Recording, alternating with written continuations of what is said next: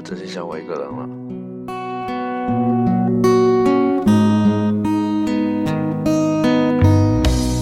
在第四期，我们就来说一下思琪小姐。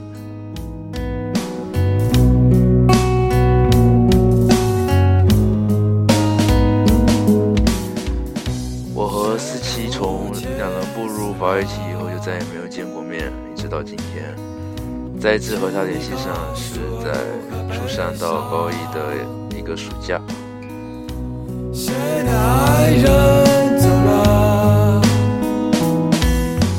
那个时候，有个莫名其妙的小姑娘在我的日志下面留言说：“你他妈考上附中了？”我问你谁啊？她说你同桌，不认识就去死。好，我就认识了这个恶毒的女人，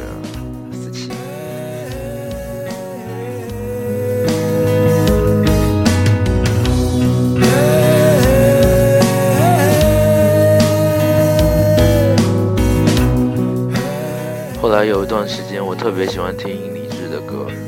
我向周围的朋友推荐梵高先生，他们都说这什么鬼孤单好的。只有思琪老师忧郁的和我说：“太他妈忧伤了，我们生来就是孤独啊。”矫情的人最终找到了同样矫情的人，这个是世间多么可喜可贺的一件事啊！我们生来就是孤独。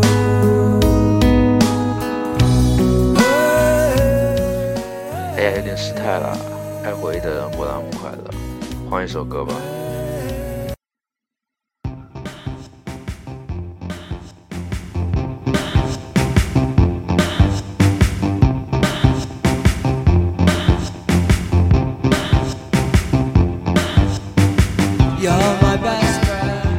啊，欢快多了。当时不少人都以为我们两个在一起，包括我心爱的 L 小姐和 W 小姐等人。十八看完我的长篇小说后也说：“哎呀，林木森最后应该要和思琪好上了。”我有段时间也有这样的感觉。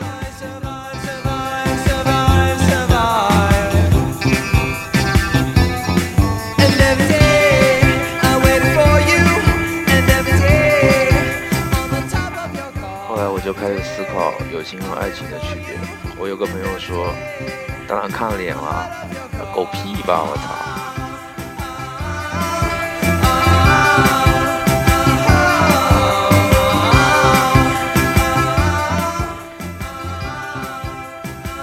当然，我一直觉得爱情可能是需要经营的，并不是什么都能说的，而友情是顺其自然，随便来。在长时间不联系以后，还能顺理成章的要好，这就是和爱不一样的地方。所以很多人讨厌异地恋就是这样，他们觉得这不叫爱情。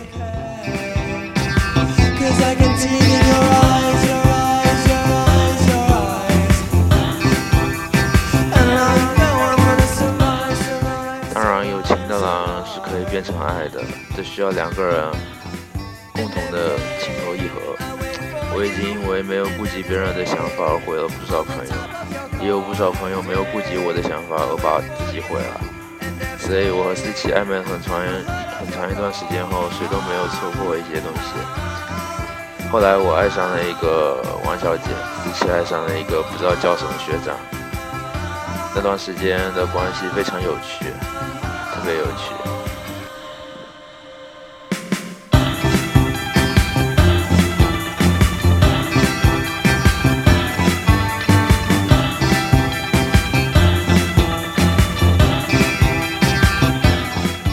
三的时候，我和思琪又中断联系，因为感情上受了一些很大的伤害。嗯，从那年开始，我也开始变得郁郁寡欢，很少和别人聊天。直到换了一个同桌以后，情况有所好转。一直到高考，除了中间给思琪推荐了宋冬野和姚十三，就基本没什么联系了。上了大一以后，逐渐又恢复了联系。主要的原因就是大学确实没有什么高级的人。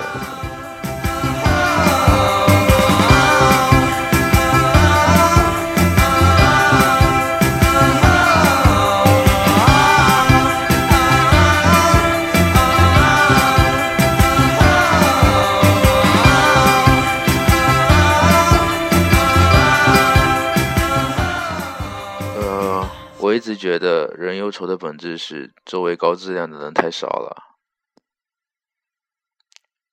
而幸好我还有四七。